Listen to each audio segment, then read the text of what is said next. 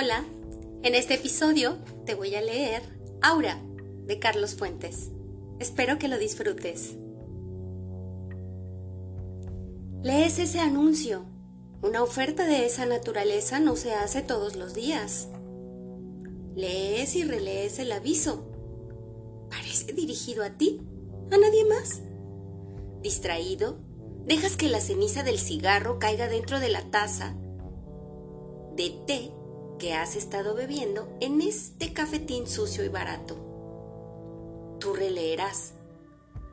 Se solicita historiador joven, ordenado, escrupuloso, conocedor de la lengua francesa, conocimiento perfecto, coloquial, capaz de desempeñar labores de secretario, juventud, conocimiento del francés, preferible si ha vivido en Francia algún tiempo, tres mil pesos mensuales, comida y recámara cómoda, asoleada, apropiada para estudio. Solo falta tu nombre. Solo falta que las letras más negras y llamativas del aviso informen. Felipe Montero. Se solicita Felipe Montero, antiguo becario en la Sorbona, historiador cargado de datos inútiles, acostumbrado a exhumar papeles amarillentos, profesor auxiliar en escuelas particulares, 900 pesos mensuales. Pero si leyeras eso, sospecharías, lo tomarías a broma. Donceles 815. Acude en persona. Y no hay un teléfono. Recoges tu portafolio y dejas la propina. ¿Piensas que otro historiador joven, en condiciones semejantes a las tuyas, ya ha leído ese mismo aviso? Tomado la delantera y ocupado el puesto.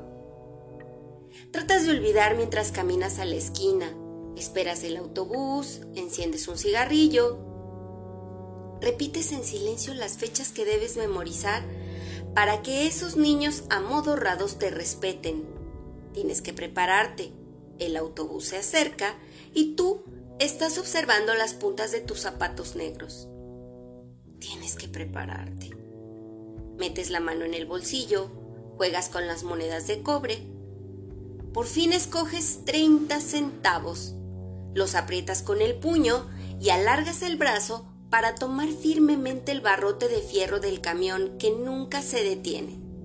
Saltar, abrirte paso, pagar los 30 centavos, acomodarte difícilmente entre los pasajeros apretujados que viajan de pie, apoyar tu mano derecha en el pasamanos, apretar el portafolio contra el costado y colocar distraídamente la mano izquierda sobre la bolsa trasera del pantalón donde guardas los billetes. Vivirás ese día, idéntico a los demás, y no volverás a recordarlo sino al día siguiente, cuando te sientes de nuevo en la mesa del cafetín, pidas el desayuno y abras el periódico. Al llegar a la página de anuncios, ahí estarán otra vez esas letras destacadas. Historiador joven. Nadie acudió ayer. Leerás el anuncio. Te detendrás en el último renglón. Cuatro mil pesos. Te sorprenderá imaginar que alguien vive en la calle de Donceles. Siempre has creído que en el viejo centro de la ciudad no vive nadie. Caminas con lentitud, tratando de distinguir el número 815 en ese conglomerado de viejos palacios coloniales, convertidos en talleres de reparación, relojerías, tiendas de zapatos y expendios de aguas frescas. Las nomenclaturas han sido revisadas, superpuestas, confundidas. El 13 junto al 200. El antiguo azulejo numerado 47 encima de la nueva advertencia pintada con tiza, ahora 924. Levantarás la mirada a los segundos pisos. Allí nada cambia. Las infonolas no perturban, las luces de mercurio no iluminan, las baratijas expuestas no adornan ese segundo rostro de los edificios. Unidad del tesontle, los nichos con sus santos truncos, coronados de las palomas. La piedra lavada de labrada de barro mexicano, la piedra labrada de barro mexicano, los balcones de celosía, las troneras y los canales de lámina, las gárgolas de arenisca, las ventanas ensombrecidas por largas cortinas verdosas. Esa ventana de la cual se retira alguien en cuanto tú la miras. Miras la portada de vides caprichosas, bajas la mirada al zaguán despintado y descubres 815, antes 69. Tocas en vano con esa manija, esa cabeza de perro en cobre, gastada sin relieves, semejante a la cabeza de un feto canino en los huesos de ciencias naturales. Imaginas que el perro te sonríe y sueltas su contacto helado. La puerta cede al empuje levísimo de tus dedos y antes de entrar miras por última vez sobre tu hombro. Frunces el ceño porque la larga fila detenida de camiones y autos gruñe, pita, suelta el humo insano de su prisa.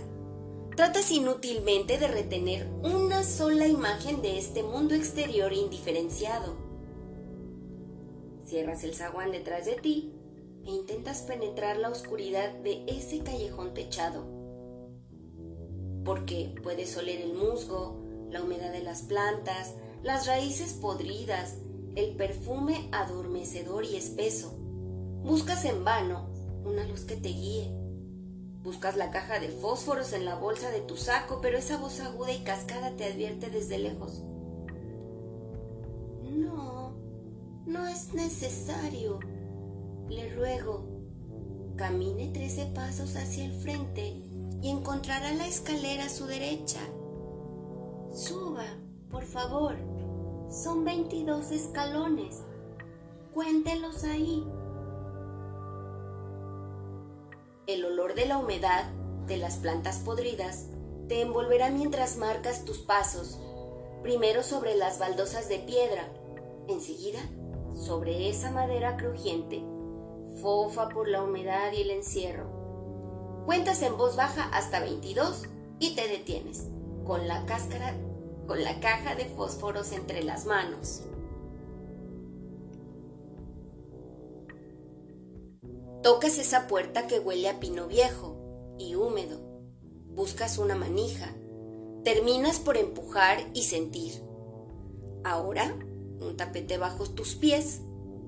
Un tapete delgado, mal extendido, que te hará tropezar y darte cuenta de la nueva luz grisácea y filtrada que ilumina ciertos contornos. Señora, dices con una voz monótona porque crees recordar una voz de mujer. Señora, ahora a su izquierda, la primera puerta. Tenga la amabilidad. Empujas esa puerta. Ya no esperas que alguna se cierre propiamente. Ya sabes que todas son puertas de golpe.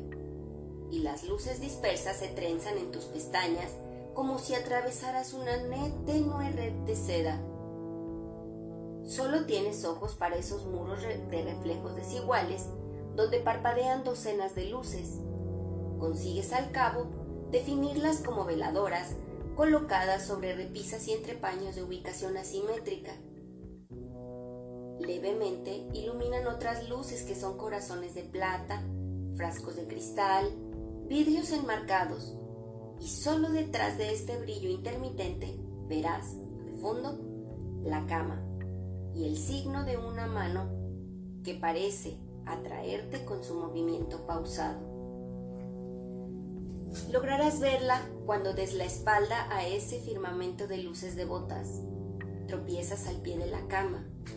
Debes rodearla para acercarte a la cabecera. Allí. Esa figura pequeña se pierde en la inmensidad de la cama. Al extender la mano, no tocas otra mano, sino la piel gruesa afieltrada, las orejas de ese objeto que roe con un silencio tenaz y te ofrece sus ojos rojos, sonríes y acaricias al conejo que yace al lado de la mano que por fin toca la tuya, con unos dedos sin temperatura que se detienen largo tiempo sobre tu palma húmeda. La voltean y acercan tus dedos abiertos a la almohada de encajes que tocas para alejar tu mano de la otra. Felipe Montero. Leí su anuncio. Sí, ya sé. No hay asiento. Estoy bien, no se preocupe. Está bien. Por favor, póngase de perfil. No lo veo bien. Que le dé la luz. Así. Claro. Leí su anuncio. Claro, lo leyó. ¿Se siente calificado? ¿Habéis best etudes? A París, madame. We me plaisir. Two years, two.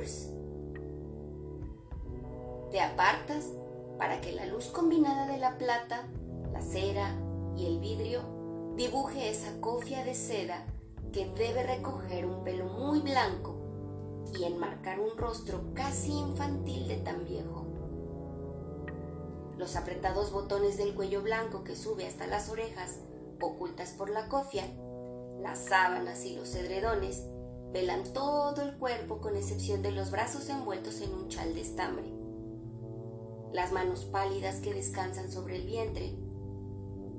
Solo puedes fijarte en el rostro, hasta que un movimiento del conejo te permite desviar la mirada y observar con disimulo esas migajas esas costras de pan regadas sobre los edredones de seda roja, raídos y sin lustre.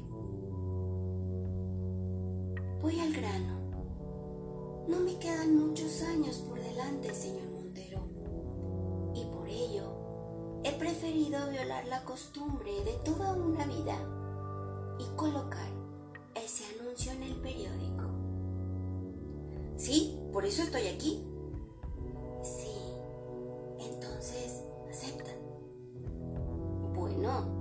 ¿Desearía saber algo más? Naturalmente. Curioso. Ella te sorprenderá observando la mesa de noche, los frascos de distinto color, los vasos, las cucharas de aluminio, los cartuchos alineados de píldoras y comprimidos, los demás vasos manchados de líquidos blancuzcos que están dispuestos en el suelo al alcance de la mano de la mujer recostada sobre esa cama baja. Entonces te darás cuenta de que es una cama, apenas elevada sobre el ras del suelo. Cuando el conejo salte y se pierda en la oscuridad, le ofrezco cuatro mil pesos. Sí, eso dice el aviso de hoy. Ah, entonces ya salió. Sí, ya salió.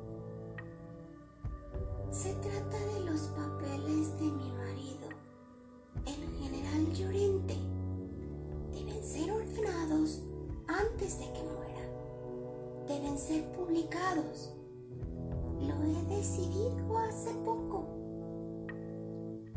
Y el propio general no se encuentra capacitado para Murió hace 60 años, Señor.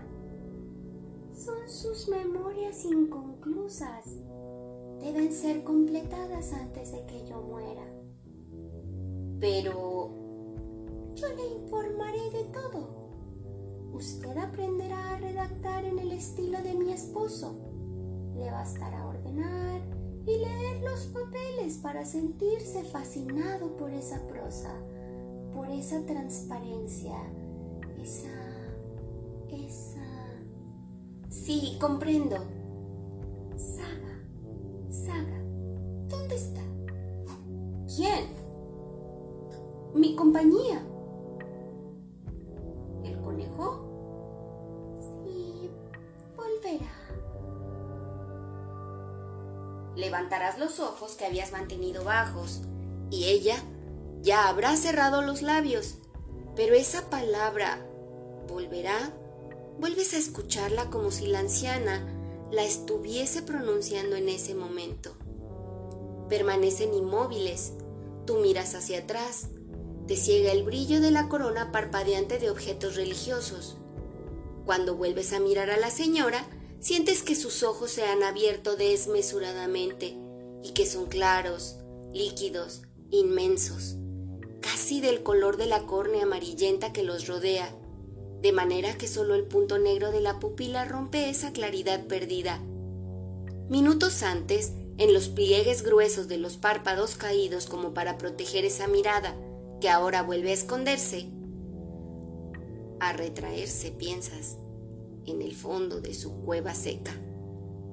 Entonces, ¿se quedará usted? Su cuarto está arriba. Allí sí entra la luz. Quizá señora sea mejor que no la importunara. Yo puedo seguir viviendo donde siempre y revisar los papeles en mi propia casa. Mis condiciones son que viva aquí. No queda mucho tiempo. No sé. ¿Ahora? La señora se moverá por la primera vez desde que tú entraste a su recámara. Al extender otra vez su mano, te sientes esa respiración agitada a tu lado y entre la mujer y tú se extiende otra mano que toca los dedos de la anciana. Miras a un lado y la muchacha está ahí. Esa muchacha que no alcanzas a ver de cuerpo entero porque está tan cerca de ti y su aparición fue imprevista, sin ningún ruido. Ni siquiera los ruidos que no se escuchan, pero que son reales porque se recuerdan inmediatamente, porque a pesar de todo, son más fuertes que el silencio que los acompañó. Le dije que regresaría. ¿Quién? Aura, mi compañera, mi sobrina. Oh, buenas tardes. La joven inclinará la cabeza y la anciana, al mismo tiempo que ella, remedará el gesto. Es el señor Montero. Va a vivir con nosotras. Te moverás unos pasos para que la luz de las veladoras no te ciegue. La muchacha mantiene los ojos cerrados, las manos cruzadas sobre un muslo. No te mira. Abre los ojos poco a poco como si temiera los fulgores de la recámara. Al fin podrás ver esos ojos de mar que fluyen, se hacen espuma, vuelven a la calma verde, vuelven a inflamarse como una ola. Tú los ves y te repites que no es cierto, que son unos hermosos ojos verdes idénticos a todos los hermosos ojos verdes que has conocido o podrás conocer.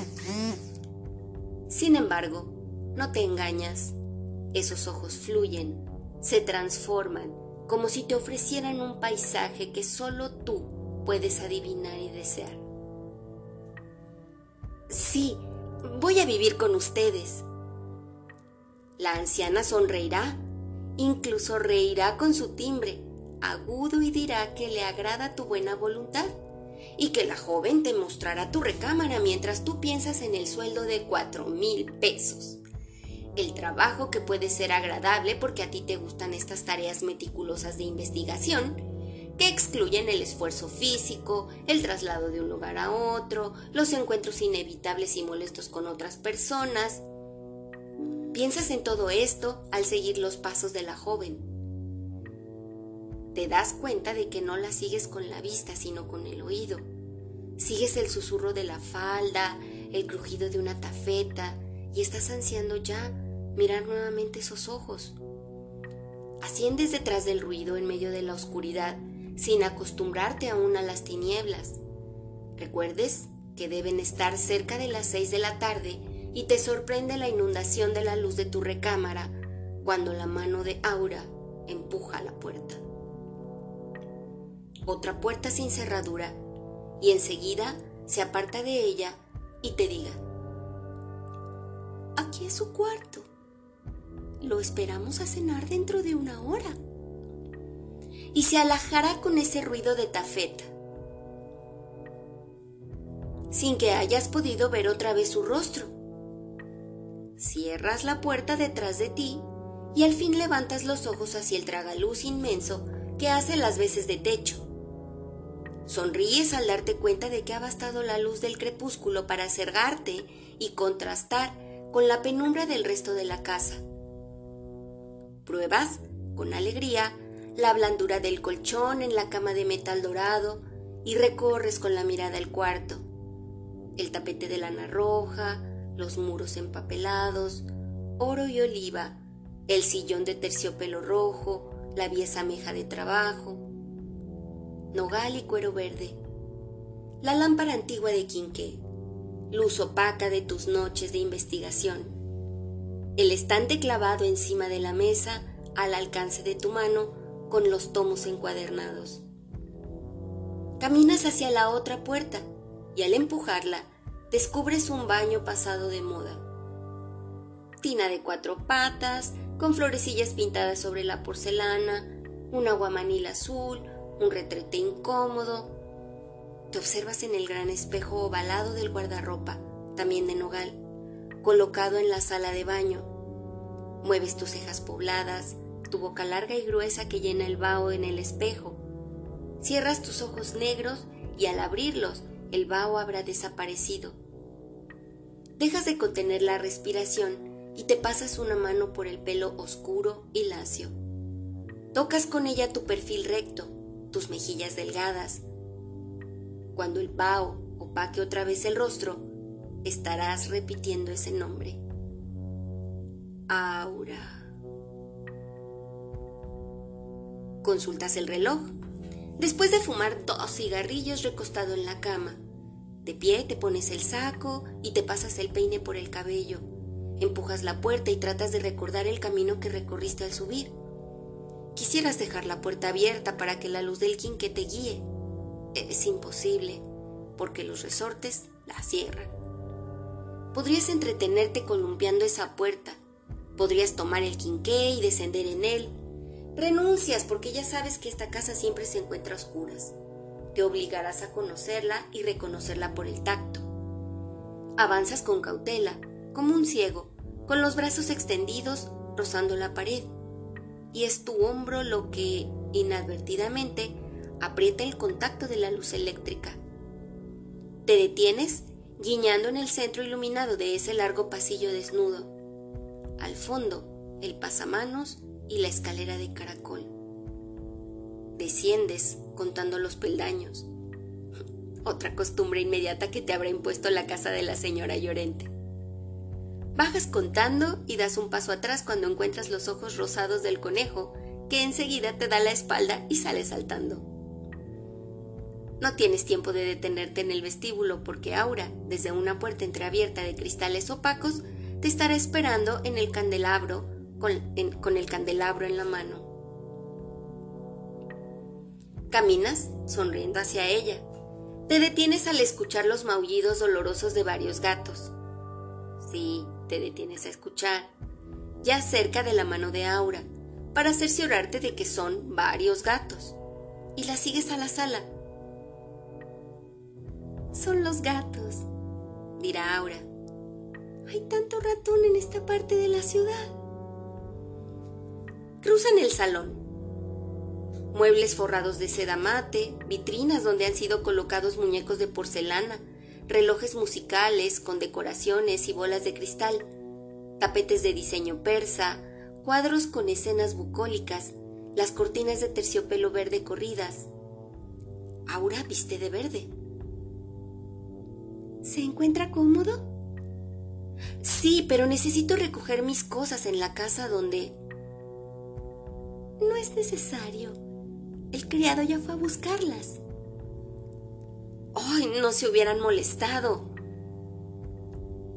Entras, siempre detrás de ella al comedor. Ella colocará el candelabro en el centro de la mesa. Tú sientes un frío húmedo. Todos los muros del salón están recubiertos de una manera de una madera oscura, labrada al estilo gótico, con ojivas y rosetones calados.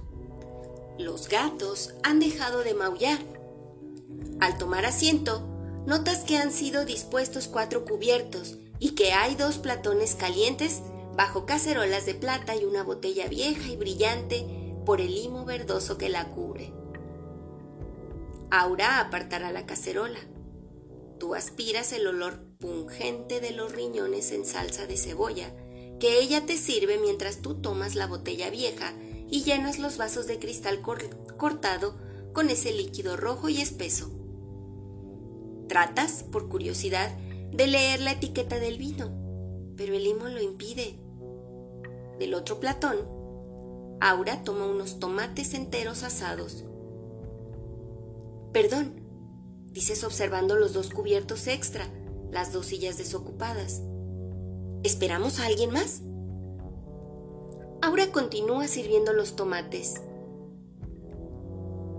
No, la señora Consuelo se siente débil esta noche. No nos acompañará. ¿La señora Consuelo? ¿Su tía? Sí, le ruega que pase a verla después de la cena. Comen en silencio, beben ese vino particularmente espeso, y tú desvías una y otra vez la mirada para que Aura no te sorprenda en esa impudicia hipnótica que no puedes controlar. Quieres, aún entonces, fijar las facciones de la muchacha en tu mente. Cada vez que desvíes la mirada, la habrás olvidado ya y una urgencia impostergable te obligará a mirarla de nuevo.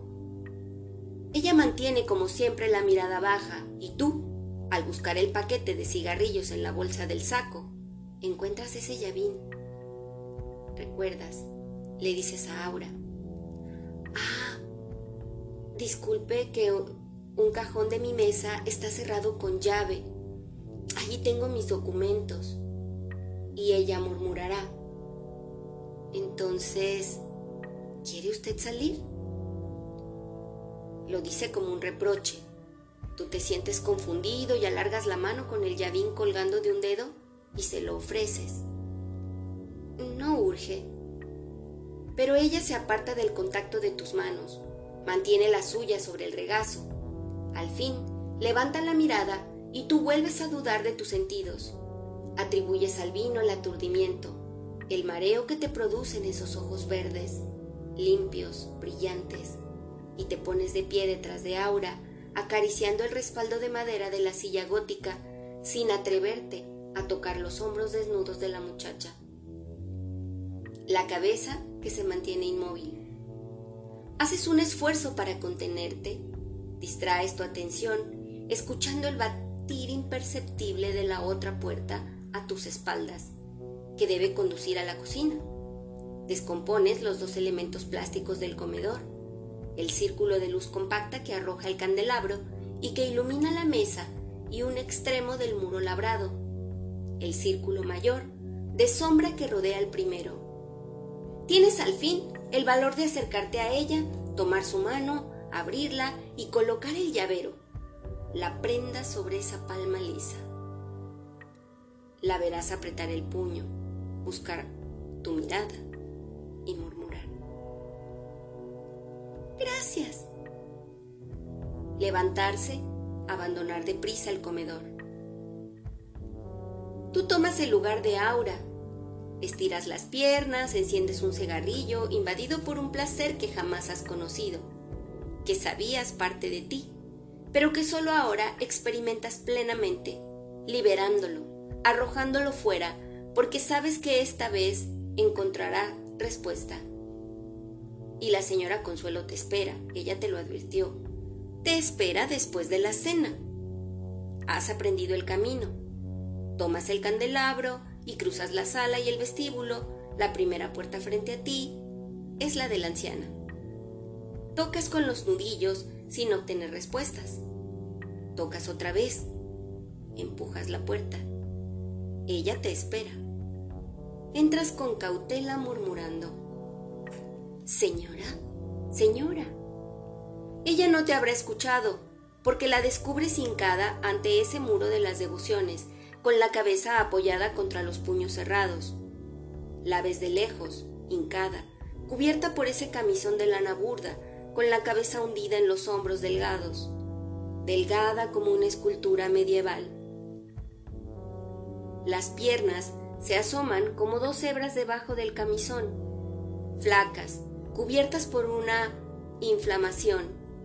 Piensas en el roce continuo de la tosca lana sobre la piel hasta que ella levanta los puños y pega al aire sin fuerzas, como si librara una batalla contra las imágenes que, al acercarte, empiezas a distinguir.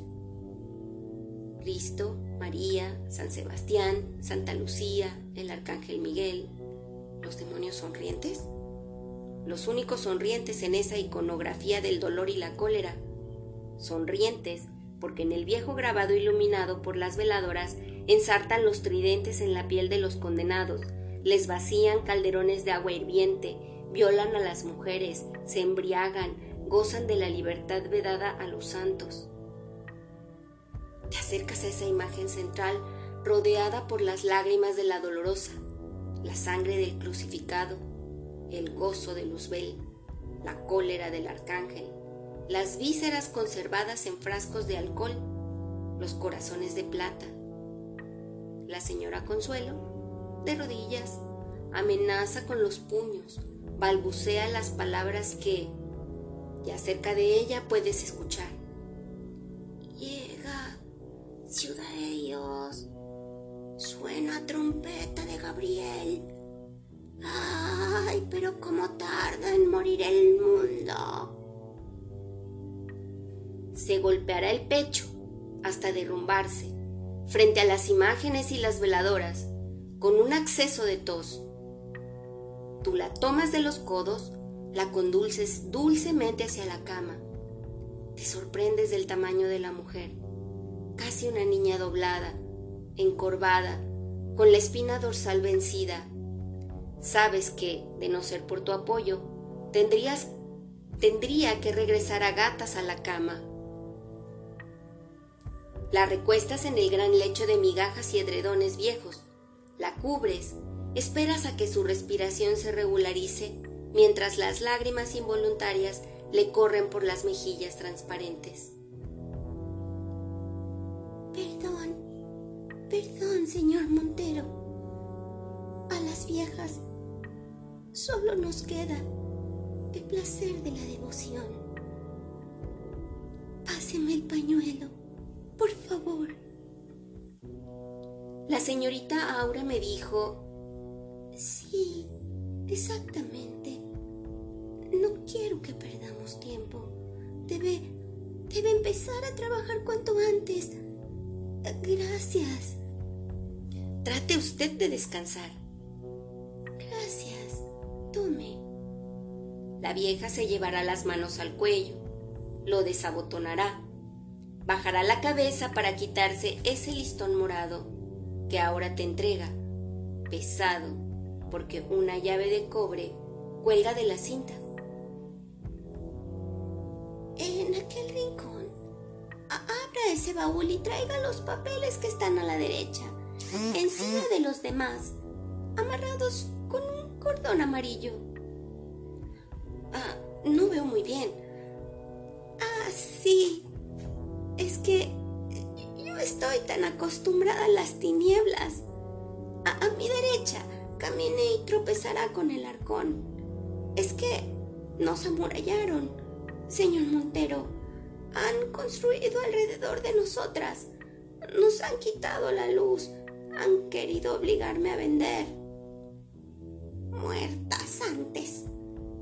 Esta casa está llena de recuerdos para nosotras. Solo muerta me sacarán de aquí. E, eso es. Gracias. Puede usted empezar a leer esta parte. Ya le iré entregando las demás. Buenas noches, señor Montero. Gracias. Mire, su candelabro se ha apagado. Enciéndalo afuera, por favor. No, no, no. Quédese con la llave, acéptela, confío en usted. Señora, hay un nido de ratones en aquel rincón. ¿Ratones? Es que yo nunca voy hasta allá. Debería usted traer los gatos aquí. ¿Cuáles gatos? Buenas noches, voy a dormir. Estoy fatigada. Buenas noches. Lees esa misma noche los papeles amarillos, escritos con una tinta color mostaza. A veces maltratados por el descuido de una ceniza de tabaco, manchados por moscas. El francés del general Llorente no goza de las excelencias que su mujer le habrá atribuido. Te dices que tú puedes mejorar considerablemente el estilo. Apretar esa narración difusa de los hechos pasados, la infancia en una hacienda oaxaqueña del siglo XIX, los estudios militares en Francia, la amistad con el duque de Morny, con el círculo íntimo de Napoleón III, el regreso a México en el Estado Mayor de Maximiliano, las ceremonias y veladas del imperio, las batallas, el derrumbe, el cerro de las campanas, el exilio en París, nada que no hayan contado otros. Te desnudas pensando en el capricho deformado de la anciana, en el falso valor que atribuye a estas memorias. Te acuestas sonriendo pensando en tus cuatro mil pesos. Duermes sin soñar hasta que el chorro de luz te despierta a las seis de la mañana, porque ese techo de vidrios no posee cortinas. Te cubres los ojos con la almohada y tratas de volver a dormir. A los 10 minutos olvidas tu propósito y caminas al baño, donde encuentras todas tus cosas dispuestas en una mesa, tus escasos trajes colgados en el ropero. Has terminado de afeitarte cuando ese maullido implorante y doloroso destruye el silencio de la mañana. Llega a tus oídos con una vibración atroz, rasgante, de imploración. Intentas ubicar su origen, Abres la puerta que da al corredor y allí no lo escuchas. Esos maullidos se cuelan desde lo alto, desde el tragaluz.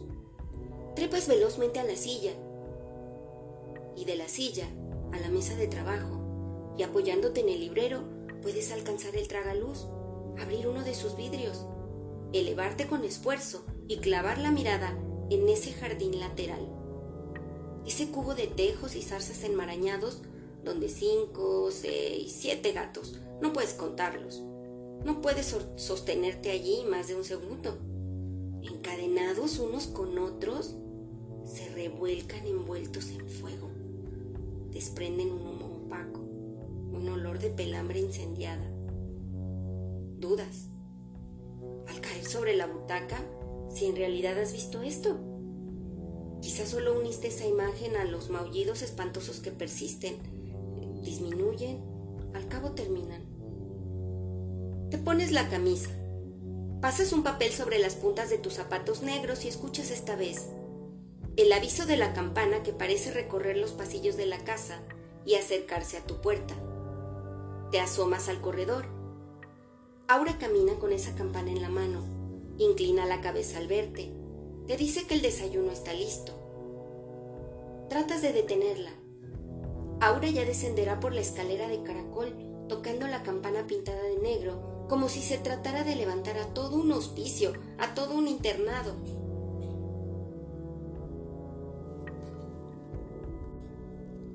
Le sigues en mangas de camisa, pero al llegar al vestíbulo ya no la encuentras. La puerta de la recámara de la anciana se abre a tus espaldas. Alcanzas a ver la mano que asoma detrás de la puerta apenas abierta. Coloca esa porcelana en el vestíbulo y se retira, cerrando de nuevo. En el comedor encuentras tu desayuno servido. Esta vez, solo un cubierto. Comes rápidamente, regresas al vestíbulo, tocas a la puerta de la señora Consuelo. Esa voz débil y aguda te pide que entres. Nada habrá cambiado. La oscuridad permanente, el fulgor de las veladoras, y los milagros de plata. Buenos días, señor Montero. ¿Durmió bien? Sí, leí hasta tarde. La dama agitará una mano como si deseara alejarte. No, no, no, no, no me adelante su opinión. Trabaje sobre esos papeles y cuando termine le pasaré los demás. Está bien, señora. ¿Podría visitar el jardín? ¿Cuál jardín, señor Montero? El que está detrás de mi cuarto. En esta casa no hay jardín. Perdimos el jardín cuando construyeron alrededor de la casa. Pensé que podría trabajar mejor al aire libre. En esta casa solo hay ese patio oscuro por donde entró usted. Allí mi sobrina cultiva algunas plantas de sombra, pero eso es todo. Está bien, señora. Deseo descansar todo el día. Pase a verme esta noche. Está bien, señora. Revisas todo el día los papeles pasando en limpio los párrafos que piensas retener, redactando de nuevo los que te parecen débiles, fumando cigarrillo tras cigarrillo y reflexionando que debes espaciar tu trabajo para que este asunto se prolongue lo más posible. Si lograras ahorrar por lo menos 12 mil pesos, podrías pasar cerca de un año dedicado a tu propia obra, aplazada, casi olvidada, tu gran obra de conjunto sobre los descubrimientos y conquistas españolas en América. Una obra que resuma todas las crónicas dispersas, las haga inteligibles, encuentre las correspondencias entre todas las empresas y aventuras del siglo de oro entre los prototipos humanos y el hecho mayor del Renacimiento. En realidad, terminas por abandonar los tediosos papeles del militar del imperio para empezar la redacción de fichas y resúmenes de tu propia obra. El tiempo corre y solo al escuchar de nuevo la campana consultas tu reloj. Te pones el saco y bajas al comedor. Aura ya está sentada. Esta vez, la cabecera la ocupa la señora Llorente, envuelta en su chal y su camisón, tocada con su cofia, agachada sobre el plato. Pero el cuarto cubierto también está puesto. Lo notas de pasada. Ya no te preocupa. Si el precio de tu futura libertad creadora es aceptar todas las manías de esta anciana, ah, puedes pagarlo sin dificultad. Tratas, mientras la ves sorber la sopa, de calcular su edad hay un momento en el cual ya no es posible distinguir el paso de los años. La señora Consuelo desde hace tiempo pasó esa frontera. El general no la menciona en lo que llevas leído de las memorias. Pero si el general tenía 42 años en el momento de la invasión francesa y murió en 1901, 40 años más tarde, habría muerto de 82 años se habría casado con la señora Consuelo después de la derrota de Querétaro y el exilio, pero ella habría sido una niña entonces. Las fechas se te confundirán porque ya la señora está hablando, con ese murmullo agudo, leve, ese chirreo de pájaro. Le está hablando a Aura y tú escuchas atento. Esa enumeración plana de quejas, dolores, sospechas de enfermedades, más quejas sobre el precio de las medicinas, la humedad de la casa. Quisieras intervenir en la conversación doméstica preguntando por el criado que recogió ayer tus cosas, pero al que nunca has visto y el que nunca sirve la mesa. Lo preguntarías si de repente no te sorprendiera que Aura hasta ese momento no hubiese abierto la boca y comienza con esa fatalidad mecánica, como si esperara un impulso ajeno a ella para tomar la cuchara, el cuchillo, partir los riñones. Sientes en la boca otra vez esa dieta de riñones, por lo visto la preferida de la casa, y llevárselos a la boca. Miras rápidamente de la tía a la sobrina y de la sobrina a la tía.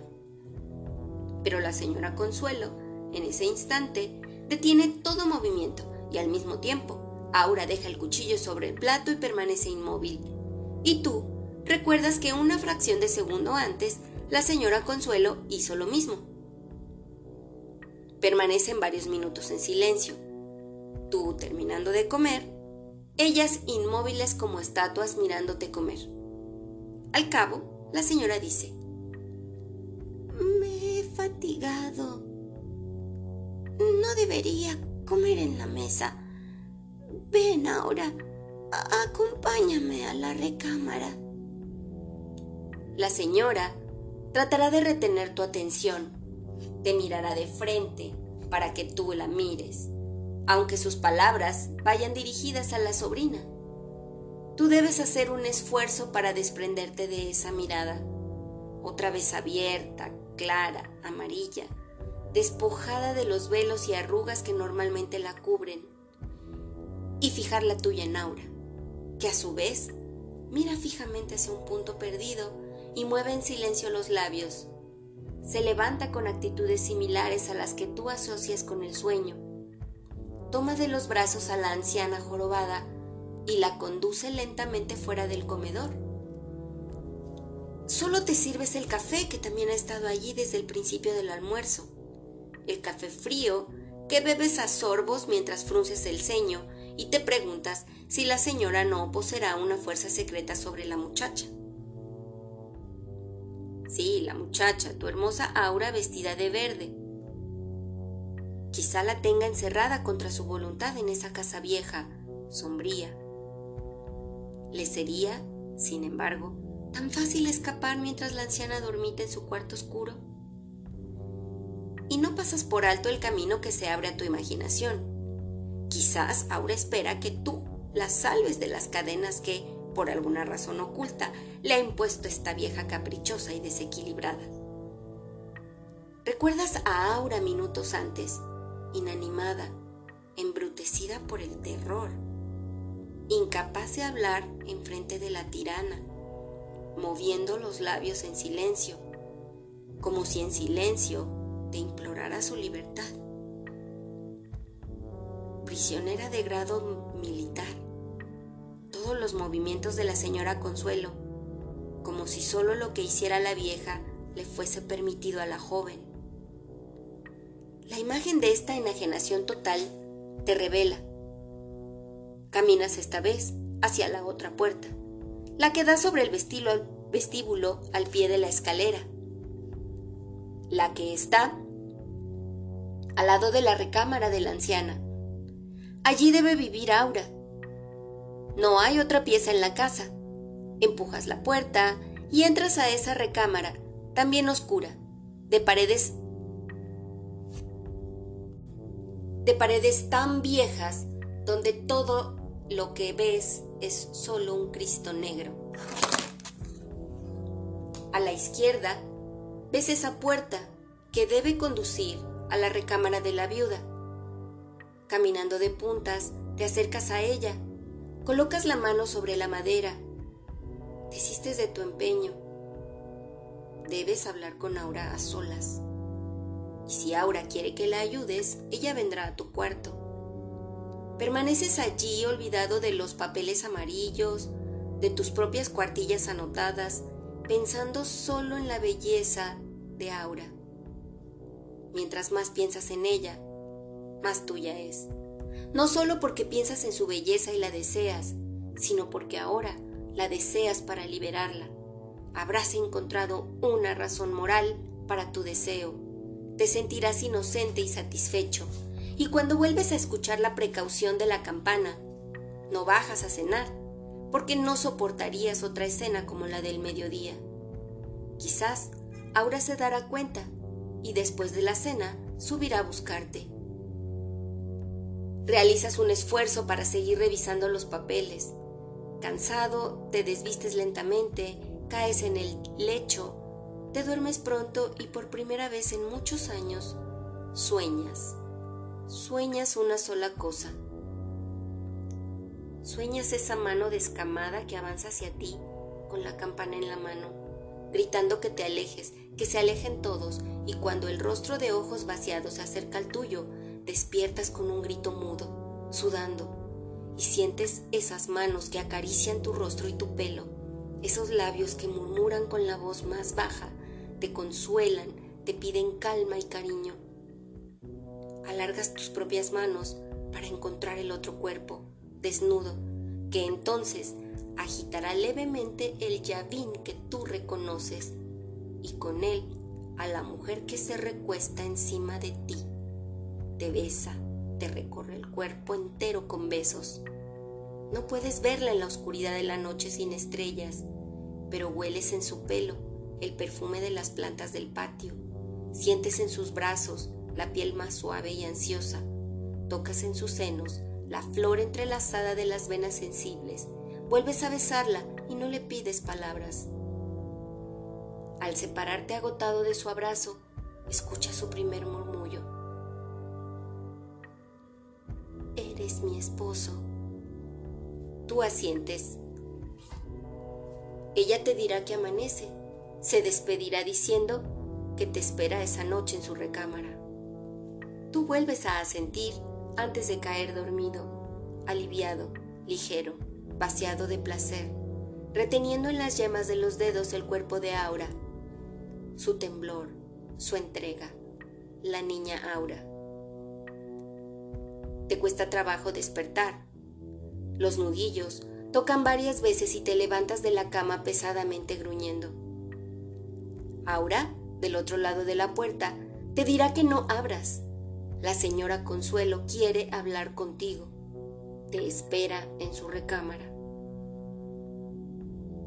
Entran diez minutos después al santuario de la viuda, arropada, parapetada contra los almohadones de encaje. Te acercas a la figura inmóvil, a sus ojos cerrados detrás de los párpados colgantes, arrugados, blanquecinos. Ves esas arrugas abolsadas en los pómulos, ese cansancio total de la piel. Sin abrir los ojos te dirá, ¿trae usted la llave?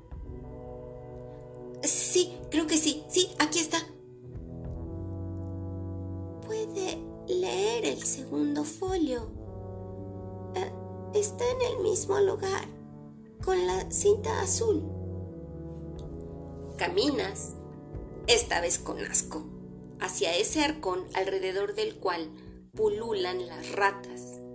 Asoman sus ojillos brillantes entre las tablas podridas del piso corretean hacia los hoyos abiertos en el, en el muro descarapelado. Abres el arcón y retiras la segunda colección de papeles.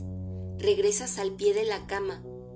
La señora Consuelo acaricia su conejo blanco. De la garganta abotonada de la anciana surgirá este cacareo sordo. ¿No le gustan los animales? No, no particularmente. Quizá porque nunca he tenido uno. Son buenos amigos, buenos compañeros, sobre todo cuando llegan la vejez y la soledad. Sí, así debe ser. Son seres naturales, señor Montero. Seres sin tentaciones. ¿Cómo dijo que se llamaba? La coneja Saga.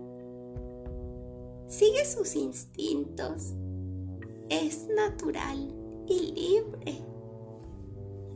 Creí que era conejo. Ah, usted no sabe distinguir todavía. Bueno, lo importante es que no se sienta usted sola. quieren que estemos solas, señor Montero. Porque dicen que la soledad es necesaria para alcanzar la santidad. Se han olvidado de que en la soledad la tentación es más grande. No la entiendo, señora. Ah, mejor, mejor de usted seguir trabajando. Le das la espalda. Caminas hacia la puerta. Sales de la recámara. En el vestíbulo aprietas los dientes. ¿Por qué no tienes el valor de decirle que amas a la joven? ¿Por qué no entras y le dices de una vez que piensas llevarte a Aura contigo cuando termines el trabajo? Avanzas de nuevo hacia la puerta, la empujas dudando aún y por el resquicio ves a la señora Consuelo de pie, erguida, transformada, con esa túnica entre los brazos, esa túnica azul con botones de oro, charreteras rojas, brillantes insignias de águila coronada, esa túnica que la anciana mordisquea ferozmente, besa con ternura, se coloca sobre los hombros para girar en un paso de danza tambaleante. Cierras la puerta.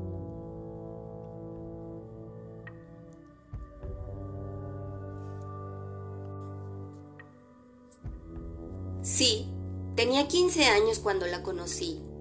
Lees en el segundo folio de las memorias. Los ojos verdes de consuelo que tenía 15 años en 1867, cuando el general Llorente se casó con ella y la llevó a vivir a París, al exilio.